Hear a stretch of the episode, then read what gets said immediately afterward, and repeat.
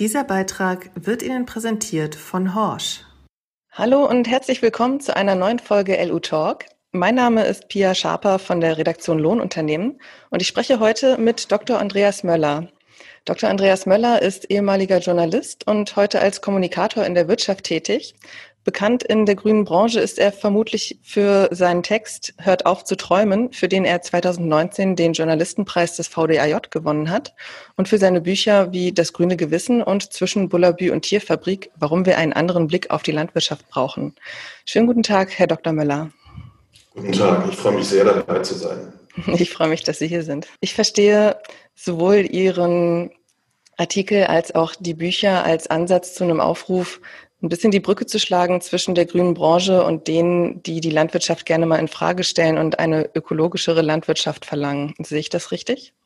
Ja, es ist vor allem äh, erstmal der Versuch, überhaupt eine Brücke noch zu schlagen. Ähm, die Zahlen derer, die äh, heute noch in der Landwirtschaft oder im landwirtschaftsnahen Bereich beschäftigt sind, gemessen an der Entwicklung vor 50 oder 100 Jahren, sind äh, verschwindend gering. Wir sprechen heute unter zwei Prozent äh, der Bevölkerung in Deutschland noch und ich glaube, dass daraus, aus diesem Verschwinden, äh, aus den Lebensbiografien vieler Menschen, insbesondere in den Großstädten, in den Ballungsräumen, eine Form von Entfremdung, Entfernung, aber manchmal auch Nichtbereitschaft, sich mit den Gesetzmäßigkeiten, den Rahmenbedingungen, auch den Zwängen, unter denen die Landwirtschaft, sei sie jetzt konventionell oder ökologisch, das ist für mich, äh, da kommen wir vielleicht noch drauf zu sprechen, gar nicht so sehr die entscheidende Wegscheide, äh, sich überhaupt mit diesen Realitäten wieder auseinanderzusetzen und ein Stück weit ähm, jenes Wissens wieder zurückzuholen, äh, die in der Generation meiner Eltern zum Beispiel noch viel selbstverständlicher war. Ich möchte nochmal auf Ihren Artikel eingehen. Sie sagen da ja auch, dass Landwirtschaft eine bessere Außenkommunikation benötigt, zum Beispiel auch durch Storytelling im Alltag, um eben das Verständnis, wie werden Lebensmittel eigentlich produziert, wieder in die Gesellschaft zurückzubringen. Wie oder auf welchen Wegen ja. kann man das denn machen? Es gab einmal die CMA, es äh, gab verschiedene andere Dinge, also sozusagen, wo man auch Plätze in der Öffentlichkeit hatte, die heute viel, viel härter umkämpft sind. Ich glaube, das ist nicht jedem klar, auch in der Landwirtschaft nicht jedem klar, was sich eigentlich im medialen Sektor abspielt. Und äh, damit meine ich jetzt sozusagen nicht das Gefälle zwischen Tageszeitungen oder den öffentlich-rechtlichen und den Bauern, sondern damit meine ich sozusagen die, die Kämpfe, die Tageszeitungen heute selber eben auszufechten haben, seitdem es Google gibt und andere, seitdem Anzeigen eben nicht mehr bei Tageszeitungen landen, sondern im Internet landen, was die Erlösmodelle, die Geschäftsmodelle äh, von klassischen Drittverlagen heute anbelangt. Das heißt, der Druck mit Themen, auch mit abseitigen Themen, die jetzt keine Knaller gleich sind, reinzukommen. Ne? Ich werde häufig gefragt, ja, warum schreiben die denn nicht mal was über uns und so weiter. Ich würde sagen, der Druck, unter dem eine Redaktion heute steht, das sehen Sie an einem Umfang einer, einer Wochenendzeitung im Vergleich zu vor einigen Jahren, ähm, ist viel, viel größer geworden. Die Plätze sind viel, viel härter umkämpft und die Aufmerksamkeitslogik, und das ist vielleicht nochmal das Entscheidende, ist ja sehr viel stärker von Bilderwelten und von Schlagzeilen geprägt. Ja, das gilt von den Schulbüchern unserer Kinder angefangen, äh, bis hin eben, wie gesagt, zu, zu solchen Themen, das Platz, Erklären mit langen Sätzen und so weiter, äh, das ist ein allgemeines Phänomen. Und nichtsdestotrotz, ich glaube, dass es keine Alternative zum Kommunizieren gibt. Ähm, und das Storytelling, das ist ja auch etwas, was die Branche tut. Das kann eben im klassischen Marketing passieren, das kann im Social-Bereich passieren. Aber das kann eben auch sozusagen einfach in der Hartnäckigkeit immer wieder, sozusagen, auch wenn negativ vielleicht in einer Lokalzeitung berichtet wird, den Kopf nicht hängen zu lassen und zu sagen, ach komm, ihr da, macht mal euer Ding, wir machen unseres. Weil das ist nämlich auch manchmal so ein bisschen die Haltung, zu sagen, wir bleiben dran. Wir fragen den Redakteur, ob es sozusagen auch von uns mal eine Gegenstellungnahme geben kann und so weiter. Also dieses berühmte Diktum, man kann nicht nicht kommunizieren, das halte ich für ganz, ganz entscheidend. Wir leben in einer sehr kommunikativen Zeit und Wohin es führt, wenn man es unterschätzt, was sich öffentlich sozusagen anbahnt, das kann man zum Beispiel im Bereich der Energieversorger sehen. Ja, also niemand hat vor zehn Jahren äh, diesen Atomausstieg und den kompletten Wandel, die Transformation mit allem, was da dranhängt im Bereich äh, Kernenergie und, Kohle und Gas sozusagen für, nötig, für möglich gehalten. Das kann man aber auch in der Automobilindustrie sehen, durch Diesel geht und anderes. Also ich würde sagen, die öffentliche Welle hat heute viel, viel mehr als vor 10 oder 20 Jahren, wo es einfach um Produktion ging, heute die Kraft und auch die Möglichkeiten, die medialen Möglichkeiten, Branchen zu verändern und im Zweifelsfall auch richtig in Bedrängnis äh, zu bringen. Und darauf muss man Antworten finden, aber da gibt es eben nicht sozusagen nur den einen Weg.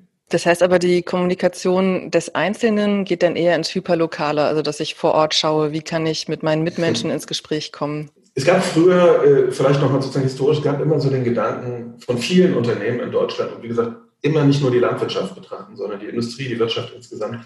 Wir arbeiten, wir zahlen unseren Beitrag an einen Verband, der sitzt in Berlin. Der Verband hat die Politik im Griff und dann läuft das schon. Und wir müssen uns nicht weiter darum kümmern. Sie sehen das in jedem Bereich. Also wenn wir jetzt mal ein aktuelles Beispiel nehmen, nicht nur Herr Drosten oder Herr Streeck, weil wir jetzt das Thema Corona und Virologie mal nehmen, sondern insgesamt ist die Wissenschaft ja heute auch vollkommen anders sozusagen am individuellen Kommunizieren, sich bekannt machen, ne? weil es um Drittmittel geht, um Forschungsgelder, weil es sozusagen um Reputation geht. Und in jedem anderen Bereich, auch Ministerien schalten heute Werbeanzeigen. Es gab vor 20 Jahren gab es keine Anzeige für Ministerien, die Sie in Berlin, wenn Sie in der Straßenbahn waren, gesehen. Das heißt, dieser Glaube, one fits all, wir geben ein bisschen Geld, dann lasst mal uns in Ruhe und in Berlin, der Bauernverband oder irgendjemand anders wird es dann schon richten. Die Zeiten sind vorbei. Ähm, den brauchen Sie trotzdem noch. Sie brauchen trotzdem noch die großen Player, die sozusagen viele Enden zusammenbinden. Aber jeder Einzelne ist in seinem ich sage es nochmal, authentischen Umfeld, sei es in der Schule, wenn Kritik aufkommt, sei es im Kegelverein, im Angelverband, in der Kirche, wo auch immer, aufgefordert, den Mund aufzumachen und sozusagen Multiplikator in eigener Sache zu sein. Ja? Also auch da viele, viele, viele kleine dezentrale Feuer brennen lassen, als zu glauben, dass man sich sozusagen der Aufgabe entlasten oder entledigen kann, indem man Geld zahlt und einen Verband in Berlin richtet. Diese Zeiten sozusagen äh, äh, der großen Anzeigen und der großen Verbände, die das alles lösen, die sind definitiv vorüber. Wir haben heute eine dezentrale Kommunikationskultur und man kann es auch mal positiv sehen. Es gibt ja ganz, ganz viele positive Beispiele, wo Leute unglaublich kreativ, mutig, wie auch immer, äh, sich dort zu Wort melden und auch es Unterschiede eben gibt, wie, wie gewisse Branchen in gewissen Regionen eben angenommen werden. Also da ist jeder Einzelne in der Tat gefordert, äh, dort in seinem Umfeld was zu tun, wo er, wie gesagt, gute Möglichkeiten hat. Wegducken gibt es nicht. Ich habe kürzlich mit einem Landwirt gesprochen, der hat mir erzählt, er hat bei einem Feld, wo seine Ernte verdorben war, ein Schild aufgestellt und hat eben gesagt, diese Ernte ist verdorben ähm, und hat dazu angeregt, Wer mehr dazu wissen möchte oder wer die Hintergründe erfahren möchte, kann sich gerne telefonisch bei mir melden und hat eben seine Handynummer dort hingeschrieben. Es war an einem Ort, der viel von Fußgängern frequentiert wird, aber er hat mir gesagt, dass sich keine einzige Person bei ihm gemeldet hat daraufhin. Was sind denn oder wie kann ich denn die Bevölkerung erreichen? Können Sie da ein paar Anregungen geben, was vielleicht besser funktioniert? Also im Zweifelsfall finde ich, hat er noch Glück gehabt. Es kann auch passieren, dass das Schild einfach umgetreten wird oder dass jemand sozusagen draufsprüht nach dem Motto, du willst uns doch eigentlich sagen, dass du Pflanzenschutz brauchst. Ich äh, äh sehe diese Polarisierung auch und äh, es ist sozusagen von der allgemeinen politischen Kommunikation bis zur Landwirtschaft eigentlich dasselbe Phänomen. Es gibt eine große, wie ich glaube, auch vernünftige, schweigende Mehrheit und es gibt eben einzelne Peaks, Spitzen, Leute, die sehr selbstbewusst die Öffentlichkeit tragen. Das sind, jetzt mal aktuelle Beispiele zu nehmen, Sie können auch mitten in einer Corona-Krise mittlerweile 20.000 Leuten nach Berlin fahren und sehr selbstbewusst demonstrieren und am nächsten Tag ist dort sozusagen eine Gegendemonstration und am dritten Tag ist eine Gegen-Gegendemonstration. Ich würde sagen, das gehört auch leider Gottes äh, ein Stück weit zu unserer Zeit dazu, dass jeder seine Partikularinteressen, seine individuellen Ansprüche extrem selbstbewusst, es geht schon in der Schule los, extrem selbstbewusst zu Gehör bringt und auch gehört werden. Ne, dieses nach dem Motto, ordne dich mal unter, hör mal erstmal, was das Gemeinwohl ist und es wird schon laufen. Äh, die Zeit ist auch vorbei. Und das ist in der Tat auch ein Problem, dass man deshalb manchmal Dinge als größer und mächtiger wahrnimmt, obwohl sie von Einzelnen kommen und mit einer hohen Durchschlagskraft und, und Warnung, Erbarmungslosigkeit manchmal eben auch äh, sozusagen zu Gehör gemacht werden. Ich glaube, äh, um auf Ihre Frage zurückzukommen, erstmal hat er alles richtig gemacht. Er sieht die Möglichkeit und scheut sich auch nicht davor zu sagen, ich bin bereit zu kommunizieren. Und wenn Sie an demselben Spaziergang vielleicht noch drei andere Schilder finden, dann ist das äh, eine tolle Bekräftigung. Ich habe vor zwei Tagen ins, ins Intranet äh, der Firma, wo ich schrieb, da gab es viele kritische Kommentare auch und so, ging um Corona und, und solche Sachen, habe ich einfach mal äh, einen größeren Beitrag geschrieben. Ich habe dann gesehen, dass jemand anders, der eine ähnliche Meinung hatte wie ich, zwei Stunden später in dieselbe Kabel geschlagen hat. Und ich glaube, das ist sozusagen für einen selbst eine Bekräftigung. Man ist nicht allein. Man zeigt sich den anderen. Das mag jetzt ein bisschen nach, nach Jugenddienst in der Kirche oder so der klingen nach Singegruppe oder Lagerfeuer. Aber dieses wirklich sich zu zeigen, auch wenn man für die konventionelle Landwirtschaft eintritt, für Pflanzenschutz und so weiter und so fort, sagt, wir brauchen das, wir müssen das aus den und den Gründen machen. Und dann kommt noch einer dazu und kommt noch einer dazu oder die grünen Kreuze oder so. Ich glaube, diese, diese Kumulationseffekte, die sind wichtig, weil sie äh, zum einen für einen zeigen, man ist nicht, wie gesagt, allein. Es gibt dort eine Solidarität. Es gibt andere, die sich auch aus der Deckung wagen. Und sie zeigen denen, die in Anführungsstrichen nur kritisieren und nörgeln, ohne äh, tragfähiges Gegenangebot zu haben, äh, zeigen sie eben auch, aha, das sind nicht nur vereinzelte Spinner, sondern es scheint da sozusagen eine, breite, eine breitere Front zu geben. So. Deswegen, was hätte er anders machen können? Äh, ich würde das Schild einfach stehen lassen. Ich würde sozusagen im Zweifelsfall ein zweites Schild dazustellen. Oder ich würde mich einfach selber mal eine Stunde mit dazustellen und sagen, haben Sie nicht eine Frage oder so, wie auch immer.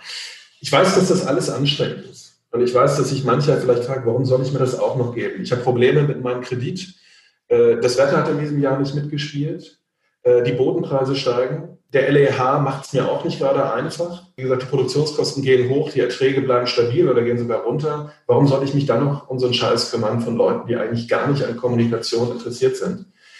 Ich glaube trotzdem, es gibt keine Alternative dazu. Es ist eben leider so und es wird ähm, einem keiner helfen. Und wie gesagt, guckt man sich andere Branchen an, wenn man einmal in dieser Lawine so ein bisschen drin ist, ähm, ähm ist es schwieriger, wieder rauszukommen. Also insofern, ähm, vielleicht fragt er noch einen anderen Landwirt und nochmal, ob die auch sozusagen vielleicht ein ähnliches Schild machen. Oder er steigt mal mit der These bei dem nächsten Schild ein und sagt, ähm, Sie haben mich zwar nicht gefragt, warum es so ist, aber ich habe hier zwei, drei mögliche Antworten aus meiner langjährigen Beobachtung. Was halten Sie dazu von? Also wie gesagt, da braucht man dickes Fell, aber ich finde es toll, dass er es erstmal gemacht hat. Sie haben eben schon zwei Punkte angesprochen, auf die ich auch noch zu sprechen kommen wollte. Einmal die grünen Kreuze und dann Demonstrationen allgemein. Da gab es ja in unserem Bereich auch die Traktor-Demos. Ja. Ähm, und gerade die grünen Kreuze ich sehe sie überall. Also ich bin viel auf Dienstreisen auch unterwegs und es gibt eigentlich keine Dienstreise, wo ich nicht wenigstens ein grünes Kreuz irgendwo am Straßenrand sehe. Ähm, welchen Beitrag zu dieser Kommunikation, zu dieser Handreichung der Kommunikation, sage ich mal, haben denn die Grünen Kreuze geleistet und welchen die Traktor-Demos? Wie unterscheidet sich das auch? Ich glaube, was ganz entscheidend ist, ist, dass man den Erfolg einer Kommunikationsmaßnahme nicht zwangsläufig am Ergebnis misst.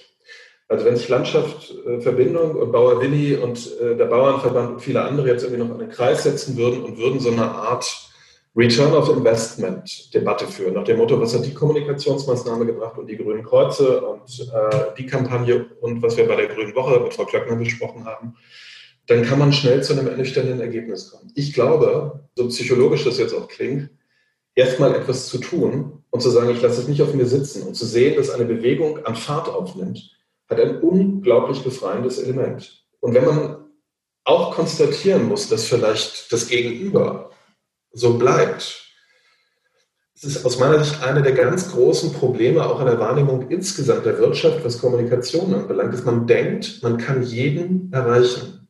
Wir sind so logisch und rational gepolt, dass wir glauben, mit guten Argumenten und Zahlen und Fakten erreichen sie die Menschen. Das ist aber nicht so. Es gibt einen gewissen Prozentsatz, davon rede ich gar nicht von NGOs und so weiter, deren eigenes, ureigenes Geschäftsmodell ist. Ich kenne einige NGO-Vertreter, die mir sagen, ja, hast vielleicht nicht Unrecht, aber wenn die Kamera angeht, dann bleibe ich bei meinem alten Text. Das ist sozusagen meine Absendermarke, das ist mein Geschäftsmodell. Von denen rede ich gar nicht, sondern es gibt Leute, die einfach sich zum Beispiel auf das Thema Veredelungswirtschaft eingeschossen haben oder auf das Thema Pflanzenschutz. um bei der Veredelungswirtschaft mal zu bleiben, Sie können dem mit der Landwirtschaftskammer Niedersachsen vorrechnen, dass die Belastung so und so ist und dass sich die Werte so und so äh, verändert haben, der hört Ihnen gar nicht mehr zu. Der ist gar nicht bei den Kommastellen. Bei dem kommt es, wie bei uns insgesamt Menschen, entweder auf den linken Stapel Sympathie oder auf den rechten Stapel Antipathie. Und ich glaube, so funktioniert blitzschnell Kommunikation sehr, sehr häufig. Sprich, was ich sagen will, ist, dass etwas passiert, dass grüne Kreuze aufgestellt werden, dass Leute sich emanzipieren und sagen, wir haben die Schnauze voll. Ja. Das finde ich an sich eine total positive Sache. Auch wenn es möglicherweise damit nicht jeden abholt und es schafft Awareness, es schafft eine Aufmerksamkeit. Und auch was die Traktorendemos anbelangt, ich war ja selber, ich lebe ja in Berlin, äh, habe mir das natürlich selber angeguckt. man sollte sich nicht davon irritieren lassen, dass die meisten Berliner wahrscheinlich gesagt haben, interessant, aber wir haben unsere eigenen Probleme. Weil am Montag demonstriert äh, vielleicht Verdi, weil es um die Gehälter von Kita-Erzieherinnen geht. Am Dienstag sind es die Bauern. Am Mittwoch ist es dann Extension Rebellion, die den ganzen Potsdamer Platz nachlegen. Alles nervt uns. Wir wollen zur Arbeit kommen, die Straßen sind verstopft und jeder, wie gesagt, hat seine Partikularinteressen. Damit muss man leben, dass viele Leute im Zweifelsfall eher sozusagen die Staus äh, in Erinnerung behalten, ähm, als dass sie sozusagen das, das positive Gefühl Aber nochmal, ich glaube, diese Freiheit würde ich mir nehmen, zu sagen, da fahren Leute mit über 500 Kilometer aus, weiß ich nicht, aus Thüringen, 400 Kilometer mit einem Traktor nachts. Das sind ja unglaublich monumentale Bilder auch gewesen. Ja? Man kommuniziert das. Ich finde, das ist für einen selbst wichtig. Das ist balsam. Und ich denke auch, dass man ein Stück weit damit zumindest wieder auf die Agenda gesetzt wird, die, wie gesagt, unglaublich dicht ist, äh, dass man über Landwirtschaft spricht. Deswegen sehe ich auch immer das Verbindende eher und, und kann diese ganzen Debatten, ich bin sowieso Außenstehender, ich bin ja kein Landwirt und auch nicht gebunden, ich bin jemand, der aus der Kommunikation auf die Landwirtschaft schaut. Ähm, aber ich kenne diese ganzen Streitigkeiten dort auch zwischen Bauernverband und, und Landschaftsverbindung und dann hat er das gesagt und die Forderung und so. Äh, davon würde ich extrem abraten. Also wenn die Landwirtschaft sich sozusagen splittet, ähm, hat sie, glaube ich, noch viel, viel weniger die Chance durchzudringen und ähm, diese Kleinstreitigkeiten sozusagen, die, die sozusagen stoßen eher ab äh, öffentlich. Eigentlich geht es doch um das grundlegende Thema äh, Nahrung. Wie produziert man heute Nahrung? Unter welchen Bedingungen auch des Weltmarktes, von liberalisierten Weltmärkten arbeiten deutsche Landwirte heute. Ja? Das ist doch sozusagen die Kernmessage, die ist sehr spitz und die würde ich versuchen, von welcher Seite auch immer, immer wieder mal nach vorn zu bringen. Kurzer Einschub, Horsch informiert. Anders als viele andere Branchen hat Corona die Landwirtschaft nicht stillgelegt. Ganz im Gegenteil, die Wertschätzung für unsere heimischen Erzeugnisse ist in der Bevölkerung sogar gestiegen. Damit Sie als Lohnunternehmen oder Landwirt weiter Ihr Bestes geben können, hat Horsch auch in 2020 wieder viele Neuheiten präsentiert. In der Bodenbearbeitung, der mechanischen Bestandspflege, dem traditionellen Pflanzenschutz und vor allem auch in der Einzelkornseetechnik. Einen Ausblick auf die Neuerungen für 2021 bekommen Sie bei der großen Online-Veranstaltung Horsch Live. Mehr Infos dazu erhalten Sie bald auf www.horsch.com mit Live-Vorträgen, Diskussionen, Schulungen und politischen Diskussionen das erste Highlight des neuen Jahres. Ich möchte noch mal kurz auf einen Aspekt zurückkommen, der das, was Sie gerade gesagt haben, noch so ein bisschen weiterführt und der auch in Ihrem Artikel vorkommt. Sie sagen oder Sie stellen die Frage, wird es in naher Zukunft überhaupt noch Landwirtschaft mit Bauern geben oder zunehmend ja. Vertragsunternehmen? Zu diesen Vertragsunternehmen zählen ja auch die Lohnunternehmen. Ja. Und ähm, ich habe mich gefragt, in, auch in Anbetracht dessen, wenn ich jetzt mal in die Tierhaltung reingehe, geht es den Tieren, wenn ich nur 100 Kühe habe, besser als in einem Betrieb, wo ich vielleicht 2000 Kühe habe, aber entsprechend viel Personal, das sich kümmern kann, moderne Ställe und so weiter. Und das kann ich ja in ähnlicher Weise auch auf, ähm, auf den Pflanzenbau ummünzen. Deswegen stelle ich jetzt mal die Frage, ist es zwangsläufig etwas Schlechtes, wenn ich übergehe, die Landwirtschaft den Vertragsunternehmen zu übergeben und es größer und professioneller, sage ich jetzt mal, zu machen? Überhaupt kein Dissens. Der Kontext des Artikels war ein anderer. Der Kontext des äh, Artikels war, ich hab, zitiere dort einen, einen französischen Kulturhistoriker, der sagt, ich äh, bin 1940 als Sohn einer Bauernfamilie geboren und er sagt dann in sehr schönen Worten, ich gehöre zu einem verschwundenen Volk. Bei meiner Geburt machte es noch 60 Prozent der französischen Bevölkerung aus. Heute sind es keine zwei Prozent mehr und dann dieser großartige Satz, eines Tages wird man anerkennen, dass das wichtigste Ereignis des 20. Jahrhunderts nicht der Aufstieg des Proletariats war, sondern das Verschwinden des Bauerntums. Und das sind Zahlen eben, die, wie gesagt, ähm, sich für Deutschland, wir liegen bei 1,4, 1,6 Prozent, wie auch immer man ohne nachgelagerte Branchen äh, jetzt auf das Thema schaut. Und wie gesagt, die Kumulationseffekte, die Hektare, all das wird natürlich sozusagen immer größer. Und nein, also Ihre Frage ganz knallhart äh, zu beantworten.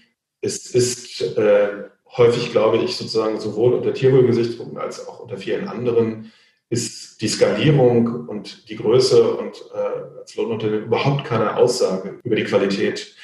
Das, darum ging es mir nicht, sondern es ging mir einfach nur darum, wie sich Deutschland insgesamt verändert. Ne? Und ich habe das Beispiel Uckermark jetzt mal angesprochen und den, jetzt mal ein extremes Beispiel zu nehmen und den Einfluss eben bekannter Namen äh, wie Paul Schockemöhle oder anderer sozusagen, äh, wenn man sagt, es ist landwirtschaftsfremdes Kapital oder Vielmann, das ist ja alles presseöffentlich, die sozusagen den den Boden dort einfach unter anderen Gesichtspunkten sehen und eine Produktionsfläche erkennen. Es ist ungefähr so, als wenn Amazon eine Serverfarm irgendwo aufstellt. Äh, das ist total legitim und das entspricht möglicherweise auch dem Wandel der Zeit. Das sehe ich gar nicht romantisch. Aber es ist insgesamt ein anderer äh, kulturhistorischer Blick noch, äh, als wenn Sie sozusagen einen Hof haben, äh, der möglicherweise auf die Napoleonzeit zurückgeht und den von Ihren, von Ihren Vorfahren sozusagen versuchen zu erhalten, an die nächste Generation weiterzugeben. Ich denke, dass, ähm, darum geht es mir so ein bisschen, ob man am, am, dörflichen Leben dann eben auch noch teilnimmt ne? oder ob Sie, wie holländische Investoren das machen, eben die sozusagen dort ihre Maisfelder haben, dann mal rüberfahren an die polnische Grenze, gucken, ob alles läuft oder die Schweineställe, die in der Diskussion sind dort oben. Das ist okay, aber es schafft, glaube ich, eine andere Verbindung, um bei diesem Wort jetzt tatsächlich Landschaftsverbindung einfach mal zu bleiben. Äh, darum ging es mir in dem, in dem Artikel mehr aus einer historischen Perspektive, wie hat sich Deutschland im 20. Jahrhundert äh, verändert. Aber in der Sache selbst äh, ist das keinerlei Aussage über, im Gegenteil. Ähm, es kann sogar viel professioneller, die berühmten Beispiele des, des Allgäuer Hofs mit mit Binderhaltung und so weiter, der gehört dem zwar, äh, aber ob es den Tieren dann besser geht. Ich glaube, darüber brauchen wir nicht reden. Das ist, ähm, das ist, äh, das ist klar. Genau, den Tieren oder was man ja häufig auch vergisst, wie geht es dem Landwirt selbst dabei, ne? Denn ja, genau. wenn der immer diesen Druck hat, ich darf nicht krank werden, denn dann kümmert sich niemand um meine Tiere. Ich glaube nicht, dass das schön ist. Also das ist eine ganz, äh, ich finde auch das sind Geschichten, die ich viel mehr gerne in der Öffentlichkeit nochmal hätte. Ne? Also sozusagen die, die, die Veränderung auch der, ähm, der Lebensstandards, wenn man sich die unglaubliche Enge auch, auch der Milieus so nach dem Zweiten Weltkrieg anguckt. Ne? Also von der Heirat angefangen über die Berufswahl und so weiter. Da hat sich ja seit den 60er, 70er Jahren, seit die Höfe sich eben auch spezialisiert haben, seitdem es höhere Bildungsabschlüsse gibt, seitdem also die Menschen auch rausgingen und etwas anderes machen wollten, studiert haben und so weiter ähm, oder eben auch in die Industrie ging. Ne? Also man darf nicht vergessen, nach allem, was ich gelesen habe, aber auch weiß, dass es natürlich diese Effekte des zwei oder drei Felder dann zusammenkamen. Das ist ja nicht nur eine Erfindung sozusagen der Lehman-Krisenzeit, in der man einfach massiv in den Boden investiert, sondern es ist auch früher. Man hat dann im, weiß ich nicht, im WSR Emsland vielleicht irgendwie, äh, hat jemand dann irgendwie einen Job bei, bei Daimler angeboten bekommen. Ja? Damals noch Mercedes-Benz und hat uns gesagt, ich gehe lieber in die Industrie. Und ich kenne Nebenerwerbslandwirte im Allgäu, klar, die haben da noch ein paar Kühe, aber im Großen und Ganzen verdienen sie ihr Geld bei Bosch in, in Innenstadt. Ja. Und ich glaube, diese Effekte gab es immer. Äh, da haben Sie vollkommen recht. Und, und, die Enge, sozusagen der Druck, der auch darauf lastete, äh, ähm, das sind Dinge, die wir gerne in unserer Landlustromantik äh, heute, ne, wo wir sozusagen vor allem von der Kälte der Globalisierung und der Digitalisierung reden, aber in unserer Landlustromantik ähm, gerne vergessen, mit welchen unglaublichen Engen und Härten das natürlich auch das Eigentum früher auch mal verbunden war, definitiv. Was es auch vor allem schafft, was wir sicher nicht leugnen können, ist, dass es die Entfremdung von der Lebensmittelproduktion in der Bevölkerung weiter voranbringt, wenn wir weniger und dafür größere Betriebe haben. Ich möchte jetzt gerne ein bisschen ins Philosophische abdriften mit Ihnen. Denn oh, das finde ich, find ich, gut. ich habe mir Gedanken darüber gemacht, ähm, diese Entfremdung entsteht ja auch dadurch, was lernen unsere Kinder? Also wenn ich schaue, was gibt es für Kinderspielzeug? Es gibt diese klassischen Bauernhöfe mit den kleinen Schweinchen und kleinen Kühen und, und so weiter. Also diese Bauernhofromantik wird schon sehr früh transportiert, wird unseren Kindern schon, ich sage jetzt mal, eingetrichtert.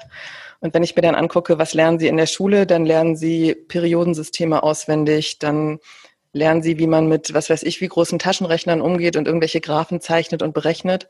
Sie lernen aber nichts über Ernährung. Und je mehr die klassische Mutterrolle, je mehr Mütter berufstätig sind und weniger zu Hause kochen mit den Kindern, umso weniger können unsere Kinder schon eine Beziehung zu Lebensmitteln aufbauen oder wie sie produziert werden, ist zumindest so mein Eindruck. Wie sehen Sie das? Ist unser Bildungssystem mhm noch, also passt es noch, wie es jetzt aussieht, oder sollte es da Veränderungen geben? Also ich glaube, das ist so eine Frage, die wird sehr häufig von unterschiedlichen Seiten gestellt. Es gibt immer die Frage, ist unser Bildungssystem adäquat? Und das können Sie in jedem einzelnen Bereich durchdeklinieren. Es gibt die Leute, die sagen, wir sind eine Industriegesellschaft, wir brauchen mehr Kompetenz, gerade von Mädchen auch in den MINT-Fächern, ja, also Mathematik, Naturwissenschaften, Informatik überhaupt das ganze Thema digitale Bildung, das ist ja, wenn Sie die Zeitung aufschlagen oder bei Twitter oder wem auch immer Sie gerade Glauben schenken, äh, ist das Thema Digitalisierung. Sind die Schulen genügend digitalisiert, hat man jetzt während des Lockdowns ja auch gesehen. Also jeder hat eigentlich, wenn es um das Thema Schule, Leben, wie bringen wir die jungen Leute ins Leben, ja seine ganz speziellen Vorstellungen. Ich erlebe dort eine sehr zweigeteilte Gesellschaft. Wie gesagt, ich wohne selber in Berlin und wenn man sich sozusagen die in Anführungsstrichen etwas akademischen Schichten anguckt, dort gibt es schon so einen Trend eben tatsächlich äh, manchmal etwas übersteigert, manchmal aber auch sehr vernünftig über das Thema wieder Wert von Nahrung zu reden. Gutes Brot, dass man irgendwie das Thema, man macht einen Apfelkompott, man backt Weihnachtsbäckchen zusammen und so weiter. Und dann haben sie natürlich sozusagen die Leute, die, die einfach Fastfood kommunizieren, äh, kommunizieren sehr schön, ja, konsumieren und äh, die äh, da vielleicht nicht so diese Awareness haben. Es ist ein bisschen, glaube ich, gar nicht eine Frage zwischen Stadt und Land, sondern tatsächlich, welchen Freiraum haben Sie überhaupt als Familie oder als Alleinerziehende? Es gibt ja auch mehr, möglicherweise mehr Single-Haushalte und Alleinerziehende als früher sich überhaupt mit solchen Themen noch äh, auseinanderzusetzen. Wie, wie wichtig ist Ihnen das? Wie häufig parken Sie Ihr Kind einfach vom Computer? Ich weiß, dass es ein Stereotyp ist, aber es ist ja auch nicht ganz an den Haaren herbeigezogen. Also ich glaube nicht, dass wir in Anführungsstrichen immer gleich danach rufen sollten, dass die Schule ein Reparaturbetrieb für das sein muss, was in den Familien und in der Gesellschaft ansonsten kaputt geht. Ich denke, wenn es da so etwas wie Hauswirtschaft oder, oder auch, keine Ahnung, in einem angegliederten Fach äh, die Beschäftigung mit solchen Dingen geben würde, hätte ich nichts dagegen. Aber primär kommt es für mich auf ein Mindset an, dass die Lehrer äh, das bereits in der Kita und so weiter eigentlich einen positiven Blick auf solche Dinge haben und eben nicht sozusagen eine Hysterie verbreiten, äh, die häufig eben auch was mit Unbildung, aber auch mit mangelndem Interesse zu tun hat, zu sagen nach dem Motto,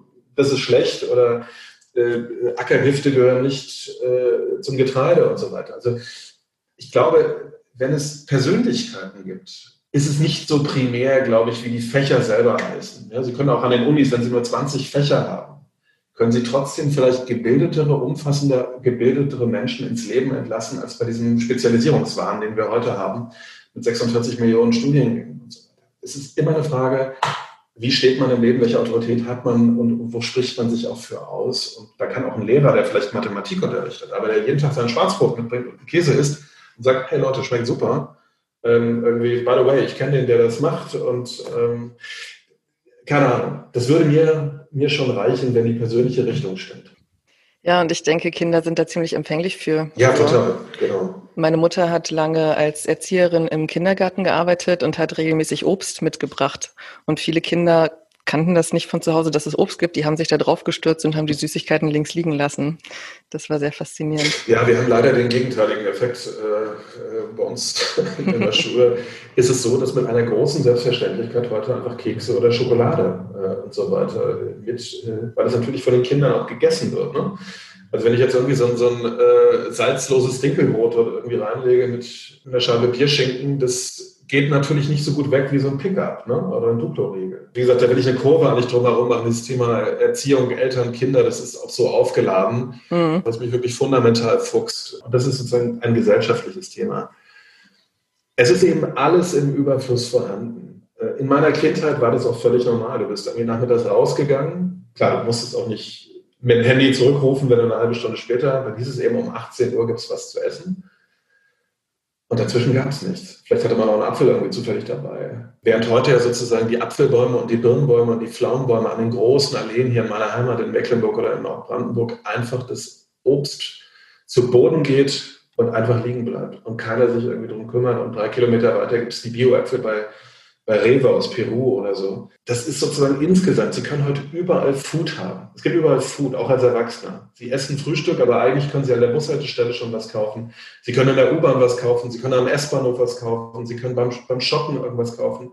Überall gibt es Latte Macchiato, überall gibt es teure, teure, überteuerte Convenience-Produkte, die Sie einfach erwarten können. Und ich glaube, das strahlt auch auf die Kinder ab. Wir versuchen manchmal die Welt mit Wahnsinn, jetzt sind wir bei der Philosophie, mit unglaublich komplizierten Dingen zu heilen und so weiter. Dabei liegt das Gute manchmal vielleicht ein bisschen näher und es hat in der Tat etwas mit dem totalen Ausfasern auch von Normen und von, von Strukturen zu tun.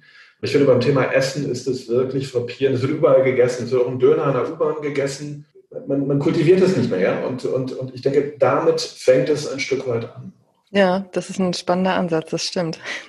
Dann vielen Dank, dass Sie sich die Zeit genommen haben. Den Artikel Hört auf zu träumen verlinke ich auch in den Show Notes. Da können Sie dann einfach draufklicken und sich das mal durchlesen. Dann vielen Dank und bis zum nächsten Mal. Wiedersehen. Das war LU Talk. Wenn Sie mehr über die Welt der Lohnunternehmen erfahren möchten, bestellen Sie sich eine kostenlose Leseprobe oder besuchen Sie uns auf www.lu-web.de. Sie möchten die Redaktion direkt erreichen? Schreiben Sie an redaktion@beckmann-verlag.de.